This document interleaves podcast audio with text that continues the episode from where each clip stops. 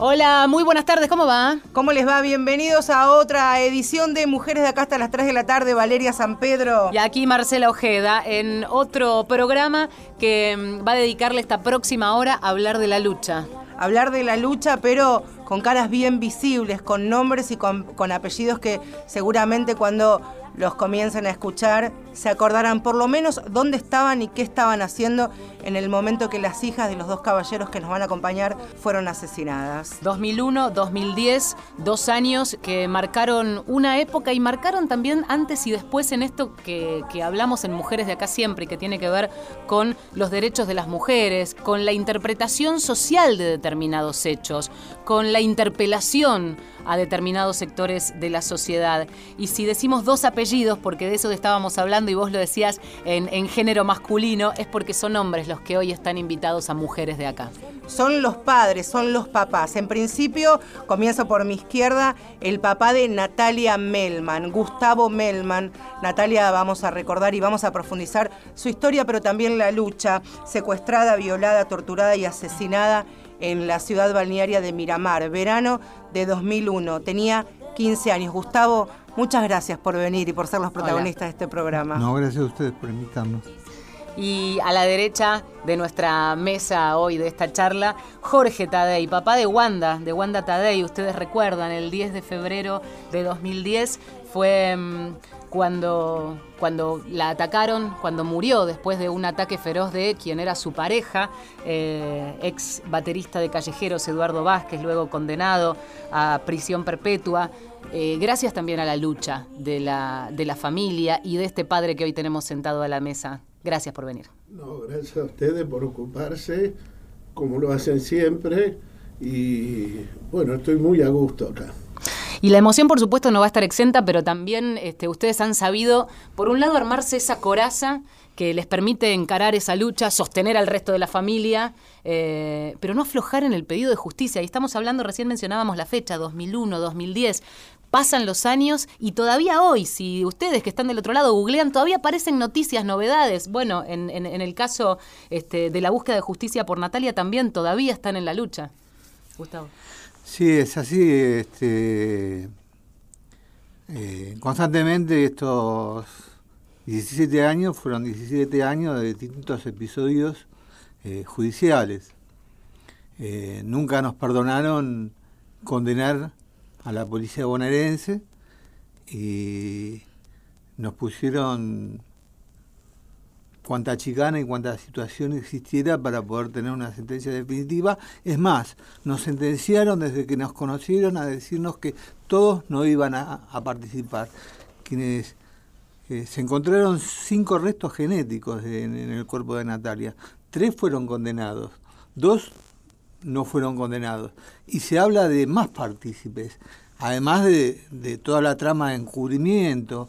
O sea, creo que en el país y en el mundo hay pocos hechos en donde una fuerza policial rapte, torture, viole a una jovencita de 15 años con el afán de divertirse. Y esto, este, antes de haber sido un castigo para la fuerza bonaerense y haber sido depurada y haber sido, fue un castigo para la familia, fue una persecución de búsqueda de justicia constantemente que hasta el momento estamos ahora con las salidas transitorias, nunca se pu pudimos llevar después de 17 años a un a panadero uno de los sargento de la bonaerense. que nunca lo, lo investigaron y que fue un, un, un, juicio lamentable porque no había prueba.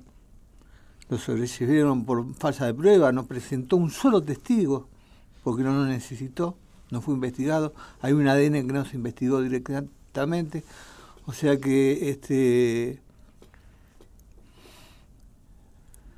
estos fueron 17 años, además de acompañar a montones de familias, de, de ir conociéndonos con un montón de gente, de, de familiares, eh, de, de, ir logrando determinadas conquistas dentro de, del Código Procesal Penal, con montones de familias, como lo seguimos haciendo y estoy participando del Consejo Nacional de la Mujer, hoy INAM, y además estar con familiares con atravesados por el femicidio, este, en la búsqueda de, de, que estas cosas no pasen, de, tratar de evitar el sufrimiento que nos tocó como, como familia no se reproduzca.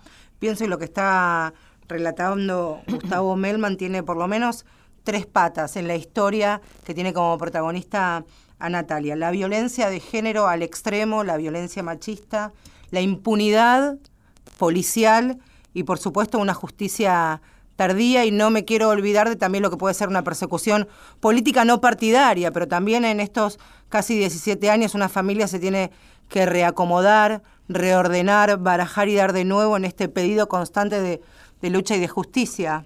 También, ¿cómo, ¿cómo ves la historia de...? Sí, yo lo tengo muy presente porque nosotros eh, eh, teníamos casa en Miramar.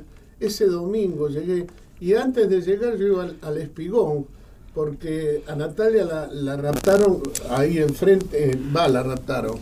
Ella había ido a un baile enfrente del Espigón y había toda una conmoción. Y bueno, después yo creo que, y hemos participado inclusive, Impresionante, yo creo que lo que se logró hoy, que todavía no es una justicia total y definitiva, es a partir de la lucha de la familia Melman y el acompañamiento de la gente. En principio yo recuerdo haber participado en marchas en Miramar que organizaba, me acuerdo, pero lo tengo muy, muy grabado, y fue una cosa verdaderamente espantosa, y es espantoso que en forma corporativa se cubra a delincuentes, asesinos, cuando la propia fuerza tiene que abrirse y decir, no, estos no son policías, estos son delincuentes. Delincuentes asesinos con nombre y apellido. Estos son delincuentes y la fuerza los tiene que condenar también. ¿Cómo, cómo costó también ¿no? ese, ese camino de lucha de lo que decías, Marce, de, primero desandar el camino de la impunidad, em, de la cuestión social y entender que eh, esa hazaña no era contra una eh, persona, en este caso una, una chica, una mujer, en términos de género, sino em, que tiene que ver con esa, esa impunidad. Ricardo Suárez, Oscar Echenique, Ricardo Anselmini, eh, fueron los condenados, los tres policías eh, de la bonaerense condenados, pero recién circulaba un nombre de este señor Ricardo eh, Panadero, ex sargento, que siguió con libertad y sobre el cual todavía se está luchando. Tantos años después, es impensado, ¿no? Estamos registrando 2001 y que al día de hoy esta nota que, hoy elegimos hacer en Mujeres de Acá y que tiene más que ver con de qué manera reconvertir el dolor, pararse ante la lucha, entender todo este proceso social que tiene que ver con la lucha de las mujeres, pero que todavía tenga el anclaje chiquitito de la noticia, que es la lucha que hoy sigue vigente. Claro. Por la justicia. Pensaba también en, en que estén aquí Gustavo y Jorge, es un... Primero, lo primero que me llama la atención es esto de que Jorge y su familia haya participado o haya estado en el momento de la búsqueda del posterior hallazgo del cadáver de, Natalia. Y venimos un poquito en el tiempo aquí y vamos a, contar, a recordar lo que decía Vale cuando Wanda muere ese 21 de febrero de 2010, 29 años, el 60% de su cuerpo quemado por su ex, ex esposo, ex pareja en realidad, ex baterista de Callejeros. Y Jorge, a mí siempre me gusta escucharte y me parece que es un aprendizaje enorme. También el camino que vos comenzaste a hacer después del femicidio de Wanda. De qué manera te deconstruiste como varón y empezaron a militar lo que es la luchar contra la violencia hacia las mujeres. Sí, yo primero primero tuve un año y medio ocupándome de poder buscar justicia, porque Vázquez estaba con una falta de mérito. Es más, un día antes que muriera Wanda, él la atacó el día 10 y el día 21 falleció. El día 20 a él lo largaron, pero después de 10 días, falta de, eh, de mérito. Y después que muere Wanda, yo venía viendo cosas, indicios, eh, por ejemplo, cuando yo llego al Santo Yani eh, porque él le había dicho a Nadia, le dejó los chicos y le dijo, hubo un accidente, me quemé los brazos, y lo veo con los brazos vendados, y uy, Eduardo, qué macana, como justo que iban a tener que tocar el sábado, ese era un jueves. Mm. No, no, anda a ver por Wanda. Cuando voy a ver por Wanda me dicen más del 50% del cuerpo quemado. Vuelvo y le digo, mira Eduardo, Wanda se va a morir. Si es un accidente, es un accidente. Pero si no, te vas a tener que hacer cargo. No, dice, si Wanda se muere, matame, matame, pegame un tiro. Esto a mí me da que pensar, ya un indicio de pegarme un tiro, porque si yo tengo un accidente con mi mujer, no le voy a decir a mi suegro, matame. En todo caso, si no lo puedo soportar, me voy a matar yo. Pero este es un indicio. Acá hay un sentimiento de culpa que, que le sale. Luego que habían mandado a limpiar la casa, dos masculinos y un femenino, que lo dice la gente de ahí de Santoyani. Pero yo mientras Wanda estuvo viva no me metí, pero a partir de que Wanda eh, fallece, digo, vamos a entrar como querellantes. Y puedo decir también que si acá hubo justicia, fue en principio, en principio, exclusivamente gracias a la familia Tadei. Porque el doctor Niclinson, que era el fiscal de la causa, Martín Niclinson, nos dice, miren, con lo que tengo es eh, falta de mérito, tráiganme prueba. El fiscal nos pide prueba a los familiares. Para quien no conoce, el fiscal es el encargado de recoger la prueba en una investigación. Absolutamente, pero que además tenían ya previsto, tenían previsto una reconstrucción entre gallos y medianoche. ¿Por qué? Porque era un día domingo a las 5 de la mañana. y ya la esto, ya en la defensa de Vázquez estaba pidiendo el sobreseimiento definitivo. Vázquez, en principio, gracias a la familia, gracias al trabajo de la familia, pudimos lograr que y que en última instancia, la última, el último pétalo que derrama el vaso es el doctor Ferrari, médico terapista, porque también tuvimos violencia hospitalaria, porque se cerraron y no querían abrir la boca. Todas las enfermeras, médicos. Es más, el vicedirector del hospital Santoyani era primo hermano de mi abogado, el doctor Rombolá. ¿Y, qué sentís que pasaba en ese momento en el que, digamos, era por, por, qué cuestión eh, negaban esa información o resistían esa mirada? Tenemos dos posibilidades, o que haya habido plata por parte de Callejero, que habían tenido una muy buena recaudación en Córdoba, o miedo a partir de aprietes. Claro. Pero en ese interín toma el juzgado, porque estaba eh, subrogado, le dan el juzgado a la doctora Inés Cantizani, creo que hoy es camarista, que un fenómeno de, Por eso, cuando uno habla de la justicia, la justicia está compuesta por hombres y mujeres, y hay de todo, como hay en la vida, como hay en la sociedad. Hay cómodos, hay que trabajan, hay basura, hay malo, hay bueno y muy buenos. Eh, esta doctora nos dio lugar a todo y, les voy a decir que una de las cosas que nos da es parar esta reconstrucción, darnos la posibilidad de una cámara GESEL y entonces eh, nos da la posibilidad de poder aportar pruebas. Entre esas pruebas aparece, aparece como dato eh, la violencia de género, esta, esta violencia doméstica que se entendía entonces, pero que tiene que ver con una violencia intrafamiliar, en donde eh, aparece este, esta cuestión por parte de, de Vázquez. Pero también en la instancia judicial, en la primera instancia del fallo, aparece esta idea que hoy pareciera más lejana, que es la de la emoción violenta, ¿no es cierto? Claro, esto después en Como un atenuante, claro. estamos hablando, yo estoy hablando en principio sí, en la previa. del juzgado 43 la instrucción, de que es el de instrucción. Esta doctora empieza a recolectar pruebas.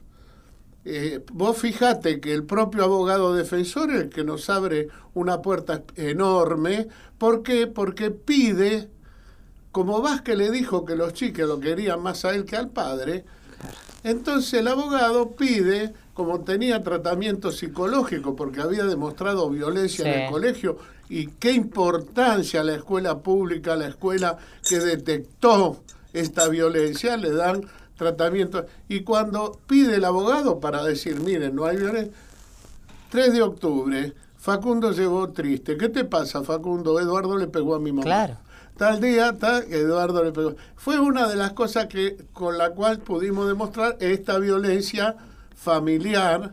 Y quiero, quiero hacer un asterisco ahí. que Facundo haya podido contar y haya podido expresar lo que estaba padeciendo Wanda. Seguramente tiene que ver con un maestro, un docente perceptivo, con las luces encendidas. De eso también habla la educación sexual integral, para que los chicos puedan encontrar un lugar de confianza, de cariño y de entrega. Por eso es tan importante que los docentes estén preparados y empoderados para estar atentos ante situaciones como la que contó Facundo, que después se transformó en un hijo del femicidio, como su hermano también. Exactamente. Por eso decíamos, ahora las instancias judiciales es quien te abre la puerta y visibiliza esa violencia que permite rescatarse como prueba, como antecedente, este, en entender de, que fue un ataque. Absolutamente. Pero a su vez, en una instancia posterior, cuando llega el fallo, tenés el atenuante que hoy en día eh, casi que no se puede entender, digo, esto de la emoción violenta, lo de asociado al crimen pasional. Mira, yo te lo puedo explicar. Este, en ese tribunal que lo juzga, después que el doctor Ferrari, porque lo quiero mencionar al doctor Ferrari, que fue el médico terapista que recibió a Wanda y que no pudo más con su conciencia y después de ocho meses se decide hablar. Mm. A partir de que habla Ferrari, la doctora, que es la, la jueza, le pide una ampliación de la indagatoria a Vázquez, lo detiene y lo manda a juicio oral. En ese juicio oral, ese tribunal misógeno, machista, patriarcal, basura, pero no por lo de Wanda, por la barbaridad que comete y que luego casación, hay un casatorio del doctor Horno, que yo lo tengo, es algo, cómo lo desmenuza, escribieron 200 fojas para demostrar lo indemostrable. Quisieron dar una emoción violenta donde no se había debatido en el, juicio, donde la defensa no lo pidió.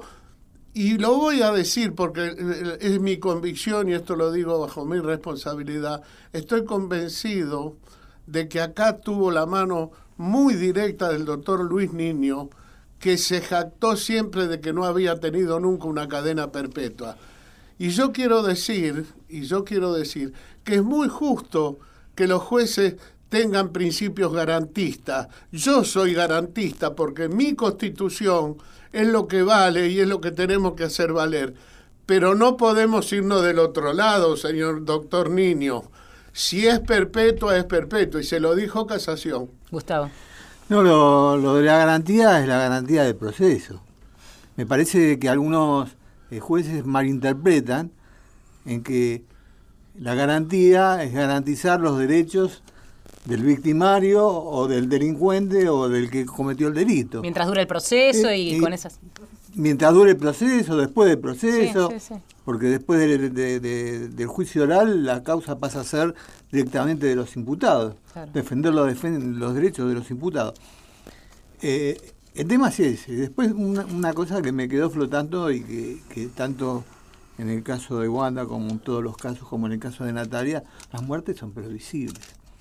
Tienen anuncios, tienen destellos. Esto, bueno, por ahí la, maestra no lo vio o la familia no conocía plenamente la intimidad de lo que estaba pasando este, Wanda con Vázquez. ¿Y con Natalia?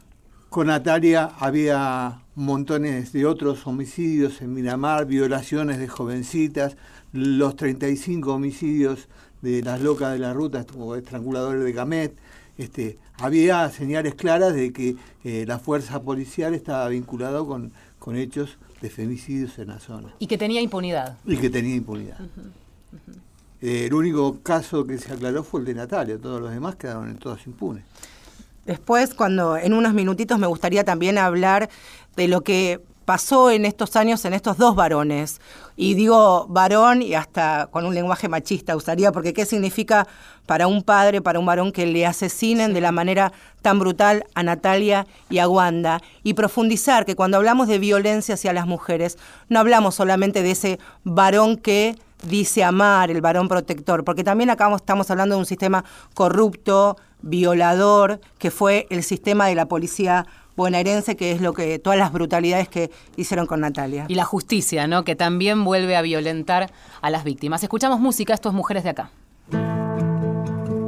Y quienes cantan, Teresa Parodi y Luciana Yuri, La Lucha.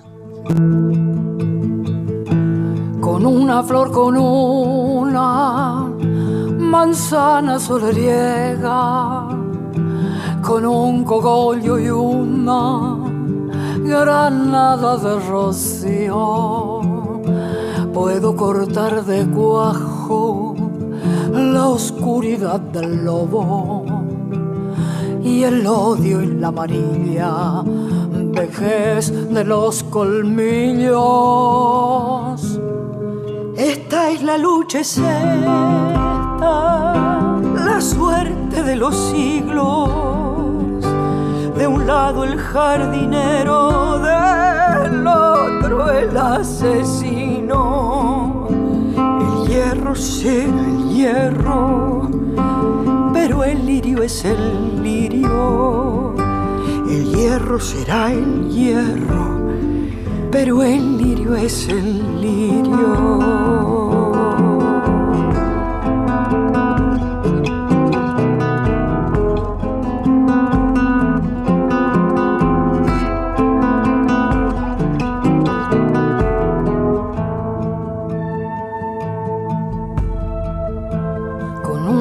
Con una manzana solariega, con un cogollo y una granada de rocío. Puedo cortar de cuajo la oscuridad del lobo y el odio y la amarilla vejez de los colmillos. Esta es la lucha, es esta, la suerte de los siglos. De un lado el jardinero, del otro el asesino. El hierro será el hierro, pero el lirio es el lirio. El hierro será el hierro, pero el lirio es el lirio. Esta es la lucha, es esta, la suerte de los siglos. De un lado el jardinero, del otro el asesino. El hierro será el hierro, pero el lirio es el lirio. El hierro será el hierro, pero el lirio es el lirio. El hierro será el hierro, pero el lirio es el lirio. Y el hierro será el hierro, pero el lirio es el lirio.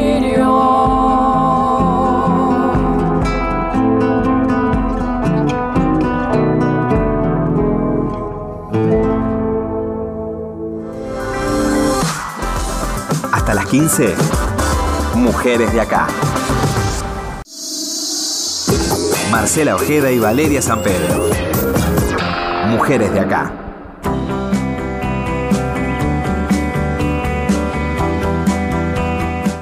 cuánto estamos hablando y cuánto estamos aprendiendo en este Mujeres de Acá, donde son cuatro los protagonistas. Por un lado, y por supuesto, Natalia Melman y Wanda Tadei, pero hoy también sus papás, porque Jorge los estamos Tadei, escuchando. Gustavo Melman, invitados aquí a la mesa de mujeres de acá, conversando hasta recién de, eh, rememorando un poco lo que fueron aquellas historias, cómo se dio todo, la lucha en, en principio por la justicia en la causa, pero ahora queremos también profundizar en esa lucha como ejemplo social, no solamente las cosas que cambiaron socialmente para todos, empezar a entender, recién lo hablábamos en, en la pausa y durante el tema, que, que estas dos historias tienen algo en común eh, muy similar y que tienen a las chicas como objeto, eh, como objeto de agresión, de, de violencia. De cosa. Eh, exactamente. En un caso, desde la institución policial nada menos, y después, bueno, todo lo que le siguió, que conversábamos recién. Y del otro lado, esto que se entendía hasta hace tan poquito como la violencia doméstica, la violencia en casa, el macho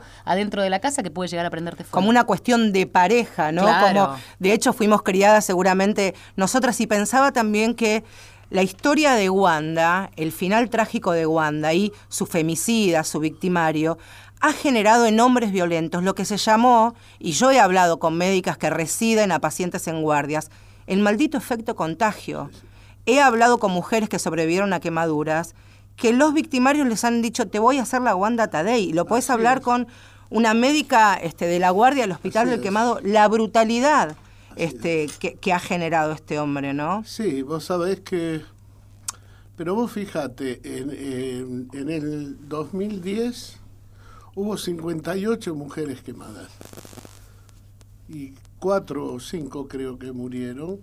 Eh, una de ellas fue esta chica de ingeniero Bunge que fue la que decidió a Beatriz ponerse a hacer actividad. Yo ya estaba metido de, de pies y manos, porque cuando yo participé en esto del juicio, los periodistas, todos me conocían en todos lados, estuve en Tucumán, me conocían en todos lados, y digo, no, esto lo tengo que aprovechar.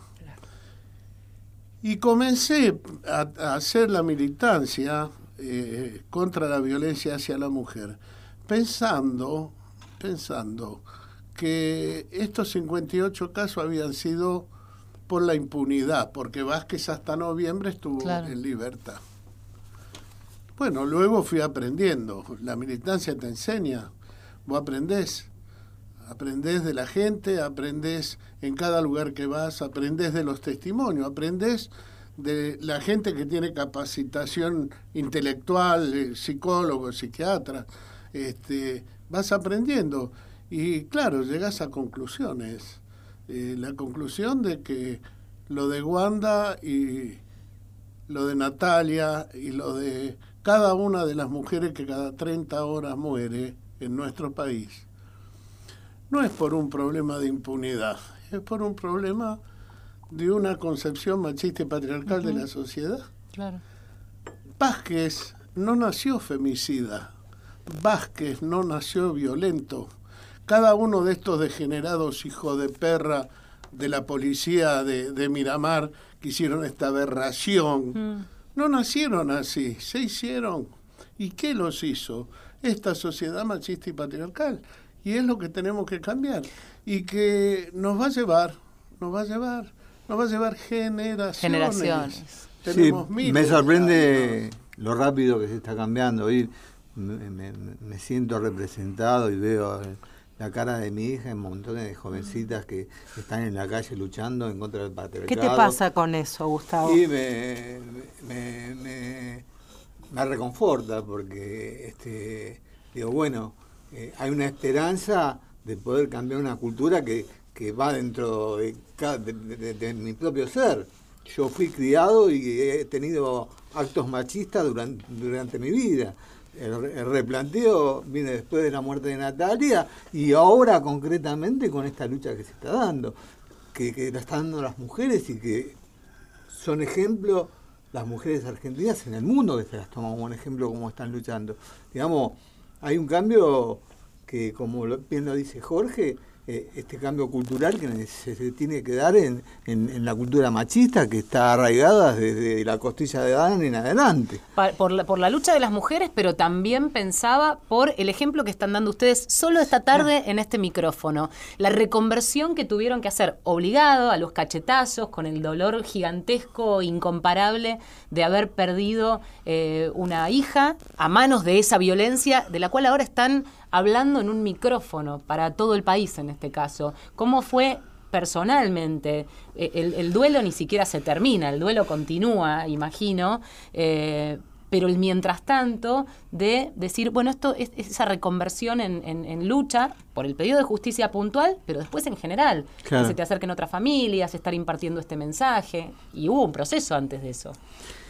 Sí, este, no estoy teniendo en el momento, tuve un momento en donde tenía este, más prédica o, un perfil más, alto, yo estaba más animoso, son 17 años, pero este, evidentemente sí es importante el mensaje que nosotros podemos dar, porque nosotros lo, de hombres los, se los estamos dando a nosotros los hombres. El cambio este, del machismo tiene que estar en, el cambio de la posición nuestra, desde el hombre mismo, digamos, este, no está por fuera, digamos. Eh, eh, quienes estamos en Orsay, quien no está cumpliendo, quien tiene que voltear el patriarcado, es el propio hombre. Es el, el juez que eh, imparte la norma, que tiene que decir esto no puede ser. O sea, hay un replanteo que se tiene que hacer en la justicia, porque la, justicia es normativa, es dice, te dice lo que se debe hacer, lo que no se debe hacer y, con- y qué castigo vas a tener. Estos jueces, ellos son los que van a cambiar y más rápidamente, este, a través de sus fallos, a la sociedad. Además de la, de la lucha que está en la calle y que crece y que crece eh, de manera dimensional y que hay parados internacionales de mujeres y que está el Banco Rojo y que eh, este, se eh, dan eh, charlas como viene dando Beatriz, que es una militante que me impresiona, tiene una agenda, este, no sé, en el día cuatro actividades por día. que Beatriz, mamá de, mamá de Wanda, mamá esposa de, compañera sí, de compañera. compañera de toda la vida, Sí. compañera de fierro. Este, no, te digo, con el tema de la justicia, vos fíjate, nosotros pasamos la película cada 30 horas de Alejandra Perdomo en un refugio. Eh, se llama Nancy Huguet. Sí, refugio Que Nancy- Fuimos a hacer el programa en vivo. Bueno, Nancy Huguet Nancy. eh, lo mantiene Uf. con una feria americana, ropa, sí. un fenómeno, una cosa. Yo la quiero tanto a Nancy porque está dejando la vida. Está dejando Sí. la vida. Y hoy eh, eh, Este, pasamos la película cada 30 horas y había una jueza de familia y un fiscal de Lomas. Claro, cuando vieron la película quedan impactados. La jueza tiene una trayectoria, jueza de familia, la tiene clarita, un, un fenómeno esta doctora. Y organizan para pasar la película en el eh, colegio de, de- no de abogado, de, de- de- de jueces. Sí, En Lomas de. Zamora, magistrado, en el colegio de magistrado. Pasamos la película con más de 60 jueces y fiscales. ¿Y? Nosotros de ahí teníamos que ir a Pinamar, que teníamos una actividad. Yo digo, bueno, se pasa el película a las 3, a las 5 estamos libres, a las 10 de la noche estamos, eran las 8 de la noche y estábamos ahí. No se imaginan estos jueces y fiscales cómo participaban, cómo... Pero, perdón, pero- escu- eh, Jorge, lo que eh, estás contando es el reflejo de lo que venimos hablando cuando hicimos este, notas con Ministerio Público Fiscal, con distintas organizaciones, con el propio INAM, el Instituto Nacional de las Mujeres, que tiene que articular políticas para que de manera institucional se puedan este, plantear las capacitaciones para jueces y para Este es fiscales. el- No, de- no, no que ustedes, Pero- desde una fundación, desde el Instituto Wanda, vayan a pasar una película No, que a su vez hizo pero- una ONG de manera particular. Pero vos fíjate a dónde llegamos, que uno de estos jueces, un fenómeno de tipo, organizó la película en el, en el presidio 40 del Servicio Penitenciario Bonaerense con 350 presos y presas. Es un, es un instituto de alta seguridad, ¿eh? no es una cosita así. Y tienen que ver, tienen que ver esos 350 que participaron, que son, están cumpliendo condenas. Es más, Algunos dentro por de eso lo obligaron a ir a la Agostena. Mirá. Estaba la Agostena, yo no lo había visto y el prefecto, el jefe, me dijo, mirá, ahí está la Agostena. recordemos quién era pareja de Erika Soriano y que está detenido por la desaparición, está aunque en no se ese, haya encontrado. en ese penal, está en ese penal. Fue una ovación cuando terminó la película y nos increíble vinieron a besar y a saludar y a sacarse fotos con nosotros, prácticamente todos y todas. Vos fijate, y mirá, porque yo te puedo contar experiencias. Ayer, por ejemplo, yo normalmente cuando nos presentamos saludo a todos, todas y todes Muy bien. porque es así. Ayer, y, pero hay veces, hace un año o dos atrás, saludaba a todas y a algunos todos.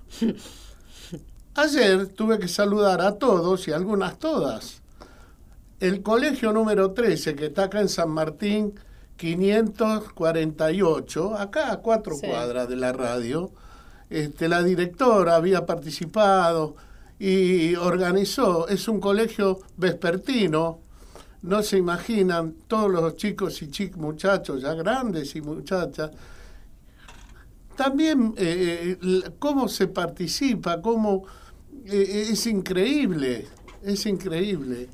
A veces pienso y les quería preguntar, cuando nosotras participamos en movilizaciones, en actividades, en acciones, estamos en las calles, yo me detengo generalmente cuando las pibas, generalmente las más, jovencitas, las más jovencitas, hacen alguna actividad o intervención y tienen o remeras con las caras de sus hijas o carteles que dicen Natalia Melman o Wanda Tadei. ¿Y qué les pasa a ustedes cuando ven en principio que la lucha de ustedes está reflejada porque que sean tan visible, que hayan calado tan hondo en toda la sociedad, son artífices ustedes, pero cuando pibas tan jóvenes toman la posta, ¿no? Para darle continuidad a lo que decía Gustavo.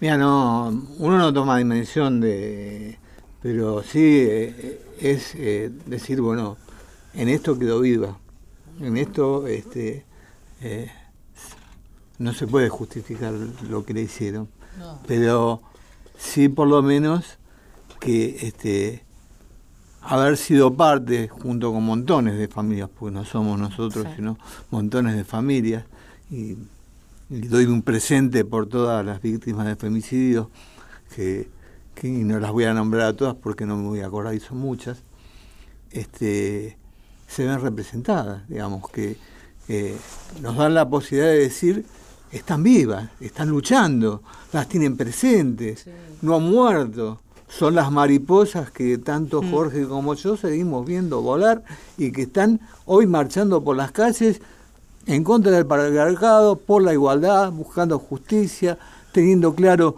en, dónde tienen que cambiar las cosas, que las tienen que cambiar en los políticos, que las tienen que cambiar en, el pensamiento de, los jueces o, de la justicia en general. Este, hoy, eh, la verdad que eh, no sé, a mí me parecía muy, muy, muy lejano un cambio social de este tipo. Yo ahora lo veo mucho más cercano, seré optimista, pero este, eh, me parece que es, es importantísimo y que no tiene marcha atrás. Y Yo linkeo con, dos cosas que estaban diciendo recién hace un minuto ustedes, ¿no? Porque mencionar, pensar, vuelvo a lo mismo, digamos, las referencias temporales me parecen importantes. Pensar en un 2001 Em, en donde muchos de estos temas que ahora estamos nosotros este, naturalizando desde el concepto, ¿no es cierto?, están presentes. La palabra femicidio, la idea de la violencia de género y demás cuestiones. Em, y lo que vos contabas, Jorge, respecto de la sorpresa o conmoción que podía generar en un grupo de jueces ver una película, algo que está al alcance y que no lo han tenido por una vía institucional, hace que, digamos, evidentemente está la demostración de que si bien falta un montón, hemos hecho un camino vertiginoso. Sí, pero ¿sabes qué? El camino vertiginoso lo estamos haciendo por abajo. Sí, totalmente. Este es el tema. Yo, el año pasado, vos sabés que Fabiana Túñez es una querida compañera para mí, porque fue una militante siempre. Bueno, ella está donde está, eh, está bien, asumirá su, su tema político, pero ella es una militante, lo fue siempre y para mí yo la quiero mucho. El año pasado le dije, ¿qué pasa, Fabiana? Que no se cumple la ley. 26.485, votada por unanimidad por senadores y diputados de todas las bancadas.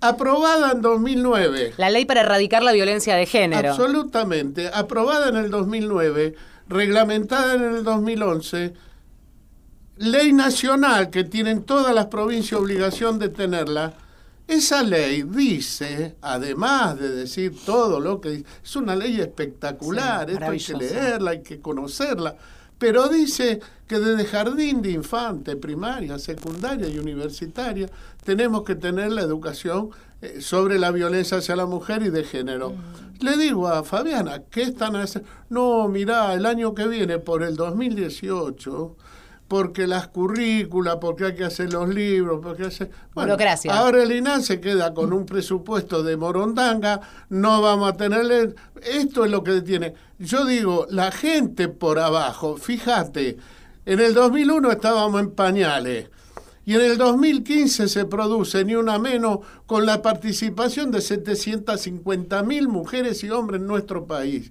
Esto no es verdurita.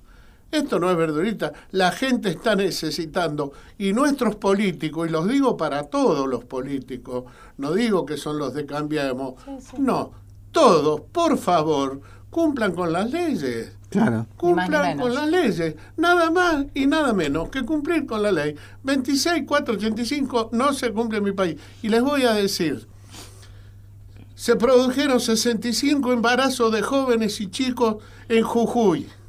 Beatriz hace un mes estuvo en Jujuy y en, y en Salta. Es feroz la campaña que se hace, feroz, contra eh, la ley de educación, Educación sexual, sexual integral. integral. Que tiene 12 Es años feroz, desde que y fue que no se da y que no se da ni en Jujuy ni en Salta. 65 casos de embarazo de chicos de dos y chicos de 12 a 17 años. ¿Qué estamos hablando? Señores políticos, no jodan. No jodan, tomen las cosas con seriedad. Para eso están, para eso les pagamos. El pueblo argentino les paga para que hagan esto. Este enojo, esta bronca, pero además convertida en lucha. Eh, yo me quedo con una imagen porque recién mencionabas las mariposas. Me acuerdo de Beatriz hablando de, señalando el retrato de Wanda y, y diciendo ahí donde están las mariposas. Y una imagen que no la vi, pero que la leía, de una audiencia en donde repartiste margaritas. Es la manera de, de- de- de- de mantener viva la memoria de las chicas. Sí, yo corporicé en dos momentos la, a Natalia a través de la naturaleza. Una de las margaritas porque Lucía había puesto en la tumba y se empezó a reproducir rápidamente y ojalá la conciencia de la gente se reproduzca tan rápido como las margaritas. Y después me tocó un viaje eh, que estaba solo, no lo voy a contar, no, no sé cuánto tiempo tengo, este, en donde se me posó una mariposa en el hombro porque me sentía solo, me acompañó, eran las cataratas de Iguazú, había ido por un chico que lo habían ahorcado, cuando, este, hasta que no me fui del parque no me abandonó. Dos años después voy con mi hija, le hago un homenaje y vuelve la margarita a posarse sobre los hombros de, de- eh, la margarita. Mariposa. La mariposa sobre los hombros de Lucía. Yo tengo tatuada una mariposa también. Em, Son Además como del los símbolo que ella significa. Sí, donde bueno, no se- las hermanas Mirabal, que fueron aniquiladas por un gobierno dictatorial aquí en Latinoamérica, tenían como símbolo de la lucha de las mujeres las mariposas, no por, no por nada. Están aquí Gustavo Melman, Jorge Tadei. Hace- Este programa, quiero sincerarme en principio, este programa lo hacemos, esta es nuestra tercera temporada, y es difícil a Valeria y a mí dejarnos sin palabras Sí. y que se nos, nos humedezcan los, los ojos, son los responsables hoy. Bueno, Vamos a escuchar un poquito de música. La, la selección normalmente la hacemos en función de temas que tratamos. Es, es raro a veces este, buscar música que acompañe. Y en este caso me inspiraron la, la música que escuchábamos antes, que tenía que ver con la lucha, este, encarnada en, en la canción de Teresa Parodi. Y ahora vamos a escuchar a Vera Spinetta. Me gustó la versión que hace, pero además porque este tema que habla de un poco esto, ahora lo vamos a escuchar, quedándote, oyéndote, eh, lo canta la hija del flaco de manera divina.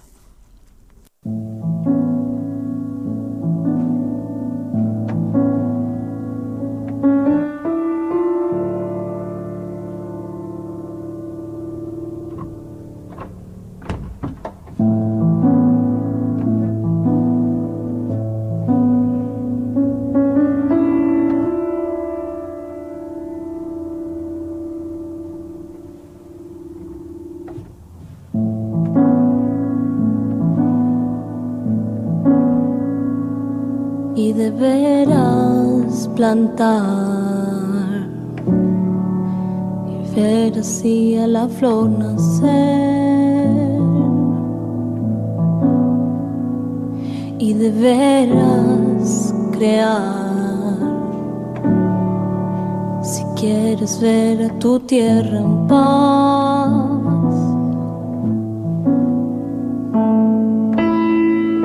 El sol empuja con su cielo brilla renovando la vida. La la la la. Y deberás amar, amar, amar. hasta morir y deberás crecer sabiendo reír y llorar.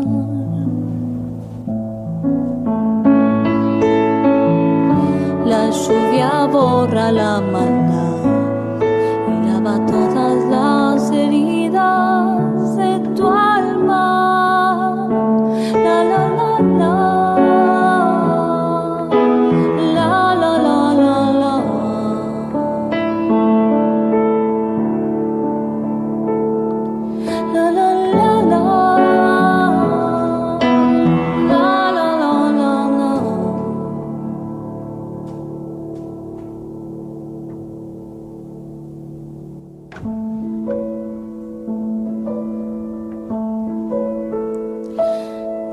saldrá la luz. Tan solo así serás feliz. Y deberás luchar.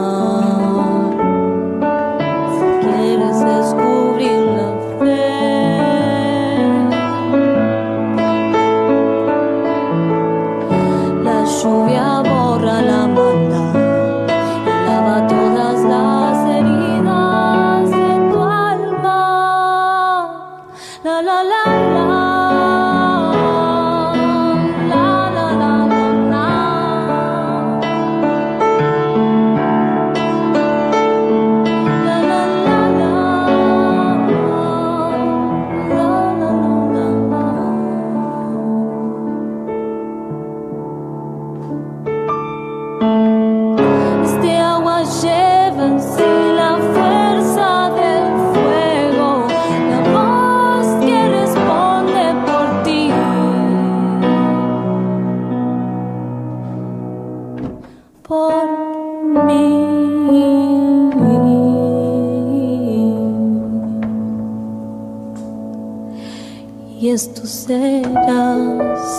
así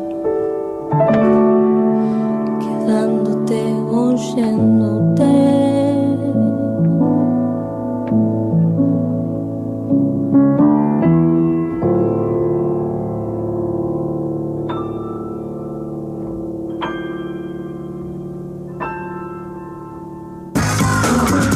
Mujeres de acá, tercera temporada, en la radio de todos.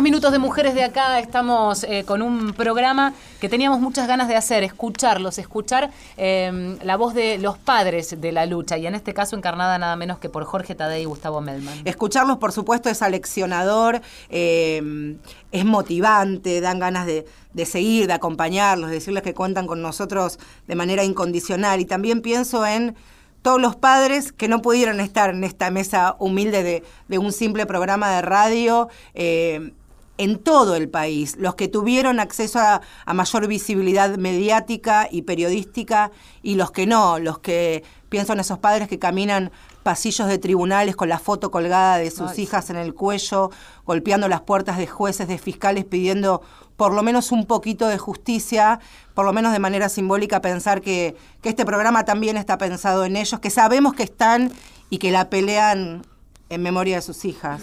Sí. Así es. Eh, Hay miles. Mirá, yo creo que nuestro país es- en esto está haciendo punta, en el tema de género, en el tema de violencia hacia la mujer. Y tenemos que tener claro, yo lo creo tenerlo claro, el hecho de hacer punta, el hecho de convocar, el hecho de movilizar, el hecho que todos los años se haga una convocatoria de las mujeres donde participan 50, 60, 70 mil, con todas las reivindicaciones que tienen las mujeres, no solo de la violencia, todas las reivindicaciones que tienen las mujeres, este, así todo pensamos que estamos en el camino. Yo estoy convencido que estoy en el camino. También estoy convencido que el camino es largo. Miles de años. Mirá, uno aprende, lee, busca. ¿Sabes cuándo la mujer estuvo en forma igualitaria con el hombre? En el neolítico. A partir de que el hombre comienza a acumular, a partir de que el hombre se hace sedentario, a partir de ahí la mujer queda de costado. Y luego reafirmada por las religiones, especialmente por las monoteístas, de las cuales nosotros descendemos. Ahora, yo creo que este camino, miles de años de cultura machista, nos va a llevar decenas y decenas de años, nos va a llevar generaciones, pero estoy seguro que vamos a llegar a una sociedad igualitaria. Yo muchas veces escucho a muchas chicas, compañeras eh, feministas a ultranza, donde dicen hay que matar a los hombres. Eh, chicas, si ustedes paren un varón, ¿lo van a matar? Son un grupejo, No ¿eh? jodan. Hay muchas- eso. sí, sí, Pero sí, yo creo que la sociedad tiene que ser igualitaria Pero de mujeres y de hombres. Y estoy seguro que se va a conseguir. ¿Sabes por qué? Porque estamos librando la batalla. Y quienes dicen esto son los que patean el país, ¿eh? son los que van a distintas Claro. ciudades, los que se meten en los lugares, los que terminan siendo también el nexo, y acá recogemos el guante mediático de tantas veces que estamos en distintos lugares con coberturas y se nos acercan este, personas pidiendo ayuda, visibilizar su historia. Y hay que hacer un recorrido después para averiguar de qué se trata esa historia, pero ustedes también son ese Y nexo. justamente esto, este, todavía la necesidad que hay de las víctimas de mediatizar una causa sin el periodismo no está detrás. Es muy difícil arribar a una sentencia justa. Yo felicito este, estos 30 jueces, felicito a los jueces de la primera condena de Natalia, donde eh, pero hay muchos. Es, es un poco de gris en tanto negro Sí. Sí. digamos, este, hay que cambiar bastante y sobre todo lo que decía Jorge, el compromiso que tienen los políticos argentinos en dar respuesta al reclamo que está en la calle, a, a- este, a, a escuchar. A escuchar. A escuchar porque esto es imparable. El movimiento de mujeres y las que van a venir este, van a ser imparables. Agradecerles a los dos enorme y sinceramente. Ha sido un gusto y un honor tenerlos aquí en, en nuestro programa. Gracias, Gustavo ¿eh? y Jorge, muchas gracias. Bueno, muchas gracias a ustedes y siempre a disposición. Igualmente, gracias Gustavo. Muchas gracias, gracias a ustedes.